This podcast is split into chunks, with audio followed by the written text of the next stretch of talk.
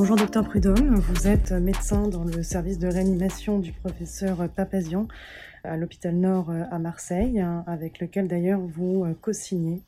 l'article que vous venez nous présenter aujourd'hui dans le podcast bibliographique Ligne de mire, article publié dans le JAMA en juin 2020 et euh, qui s'intéresse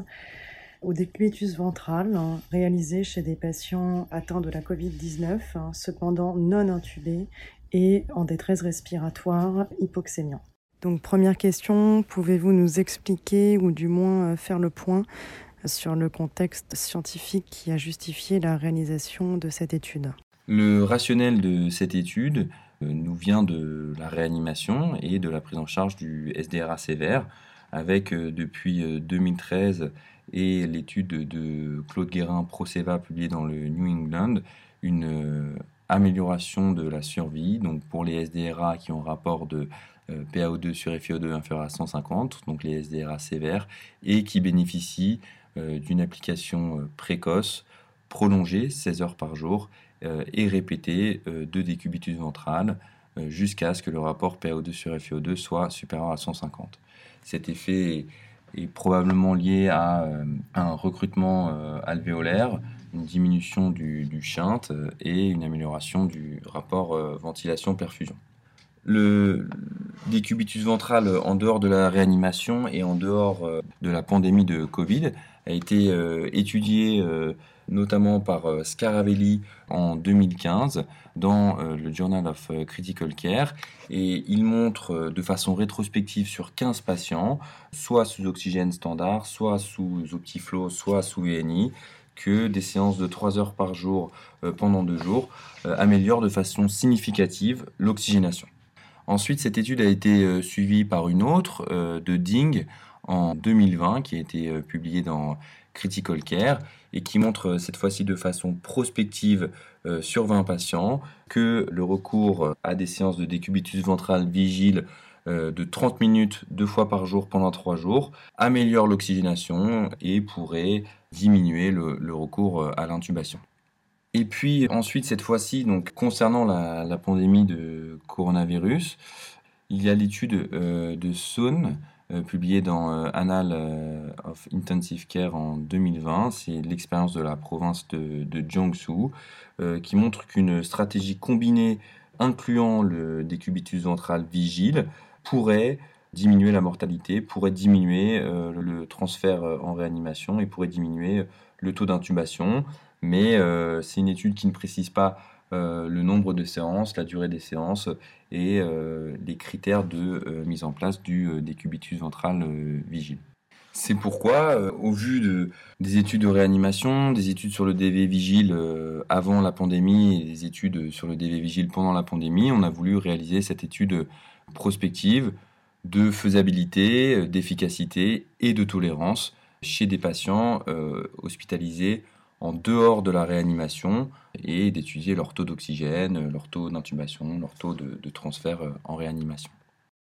seconde question, pouvez-vous nous décrire la population incluse et les principaux résultats de l'étude? Comme je vous le disais, c'est une étude prospective monocentrique euh, réalisée au centre hospitalier d'Aix-en-Provence du 27 mars au 8 avril 2020, qui avait pour objectif d'étudier la faisabilité, l'efficacité et la tolérance du décubitus ventral vigile dans les pneumonies hypoxémiantes euh, à Covid-19.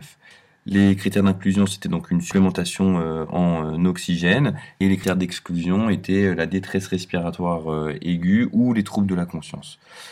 Le même support en oxygène a été gardé pendant tout le déroulement de l'étude et des gaz du sang étaient réalisés avant les séances de décubitus ventral, pendant la séance de décubitus ventral et puis ensuite euh, à euh, la remise sur le dos.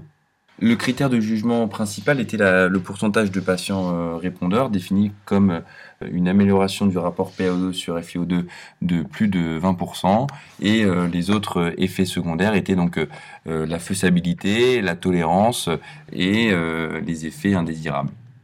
Durant la période, nous avons eu 88 euh, patients atteints de Covid-19 euh, à Aix-en-Provence. 64 ont été euh, exclus, essentiellement pour une absence de supplémentation en oxygène, et 24 ont été inclus dans notre analyse avec des séances de décubitus ventral vigile. Notre population avait en moyenne 66 ans, une majorité d'hommes, donc 67% d'hommes, peu de patients obèses, seulement 23% des patients qui avaient un BMI supérieur à 30, et des patients qui étaient essentiellement monodéfaillants respiratoires avec un, un SOFA score à 2,8 et euh, une supplémentation en oxygène qui était inférieure à 4 litres pour 67% des patients et supérieure à 4 litres pour 33% des patients. Donc vraiment des patients qui étaient peu graves et qui étaient des, patients euh, de service. Concernant euh, les résultats, 15 patients, soit 63% de la population étudiée, a été capable de tolérer euh, les séances de décubitus ventral vigile pendant plus de 3 heures. Et il y a eu une augmentation du rapport PO2 sur FiO2 supérieur à 20% chez 6 patients sur 24, soit 25% euh, de la population. Cet effet n'a été euh, maintenu que chez la moitié des patients répondeurs après la remise sur le dos. Et concernant le suivi, euh, nous avons eu cinq intubations dans euh, notre euh, étude avec quatre patients qui n'avaient pas toléré le décubitus ventral pendant plus de trois heures qui ont été intubés dans les trois jours et ce qui pourrait conforter le fait que le décubitus ventral vigile pourrait être un mécanisme de sélection. Troisième question, quelles sont d'après vous les limites de cette étude? Concernant les forces et les limites de cette étude, les forces, c'est que c'est une étude euh, qui a été designée de façon euh, prospective, qui a reçu l'aval d'un CPP, avec euh, des mesures qui ont été faites de façon rigoureuse et des résultats obtenus qui sont réalistes avec seulement 25% d'augmentation de, l'oxygénation. Les faiblesses, c'est forcément la taille de l'échantillon avec seulement 25 patients, hein, mais c'était une, une, étude de faisabilité. Il n'y avait pas de groupe contrôle, il y avait seulement un seul épisode de, décubitus ventral. La période de suivi était courte. Et puis enfin, euh, les, outcomes cliniques n'étaient pas, euh, on n'avait pas designé l'étude pour, pour euh, étudier les outcomes cliniques.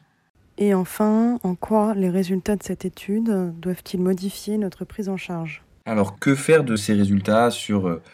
l'amélioration de l'oxygénation? Donc, cette amélioration de l'oxygénation, elle a été confirmée par d'autres études de plus ou moins euh, petits effectifs, que ça soit sous euh, ventilation en pression, donc avec euh, Sartini qui a publié dans, le JAMA et Copo dans le Lancet Respiratory Medicine, qui montrait qu'il y avait donc une augmentation de l'oxygénation avec du décubitus ventral vigile associé soit à de la VNI, soit à du euh, helmet CPAP,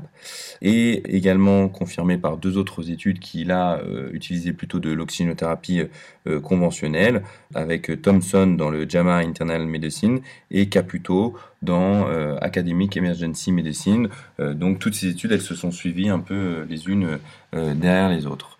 Mais l'augmentation de l'oxygénation peut avoir un mécanisme délétère en retardant euh, notamment euh, l'intubation. Et c'est ce que pourrait suggérer une étude qui a été publiée dans Critical Care il y a quelques semaines par Ferrando et euh, qui pourrait montrer que donc le décubitus ventral vigile améliore l'oxygénation, mais retarde simplement l'intubation, en sachant que cette étude a, beaucoup de biais et qu'il faudra attendre des résultats des essais randomisés pour vraiment trancher. Ce qu'on peut dire, nous, dans la pratique, c'est que les patients sont intubés plus tard et euh, que euh, ces séances de, décubitus ventral vigile en réanimation avec de l'optiflow ou de la VNI leur font euh, beaucoup de bien. Ils diminuent leur fréquence respiratoire et les patients qui sont répondeurs passent parfois 8, 10 heures, 12 heures par jour pendant 4, 5, 6 jours, 7 jours. Et ce, notamment parce qu'il y a probablement eu un petit changement euh, dans la prise en charge des patients entre la première vague de coronavirus et la deuxième vague, où euh, on les intube probablement un petit peu plus tard euh, lors de cette deuxième vague qu'au mois de mars, où l'on pensait qu'il fallait les intuber de, de, façon très précoce. Et donc cette technique peut justement avoir toute sa place ici. Il faut bien penser que pour qu'elle soit acceptée par les patients, il faut probablement faire des séances plus courtes et euh, plus souvent répétées euh, au fur et à mesure de la journée, avec prise en charge, hein, comme on l'a bien vu, des euh, douleurs, notamment des douleurs dorsales ou des douleurs cervicales, et parfois avec un petit anxiolytique. en sachant que dans les différentes études qu'on a vues, que ce soit dans la nôtre ou, dans celle que, je vous ai citée euh, après, on pourrait avoir l'impression que le décubitus ventral vigile, le fait de ne pas tolérer ou de ne pas répondre au, décubitus ventral vigile, pourrait être un mécanisme de sélection des patients euh, plus graves. Et donc, il faut l'avoir en tête euh, lorsqu'on pratique cette technique. Et donc, en conclusion, qu'est-ce qu'on peut dire? C'est une technique, le décubitus ventral vigile, qui améliore l'oxygénation, qui est bien tolérée et qui est faisable en dehors de la réanimation ou euh, dans euh, la réanimation, mais que son effet sur la mortalité, son effet sur le taux d'intubation euh, devra être confirmé donc par les études randomisées contrôlées qui sont en cours et qui vont sortir incessamment sous peu. Merci beaucoup, docteur Prudhomme, pour ce podcast très, très actuel et félicitations pour cet article.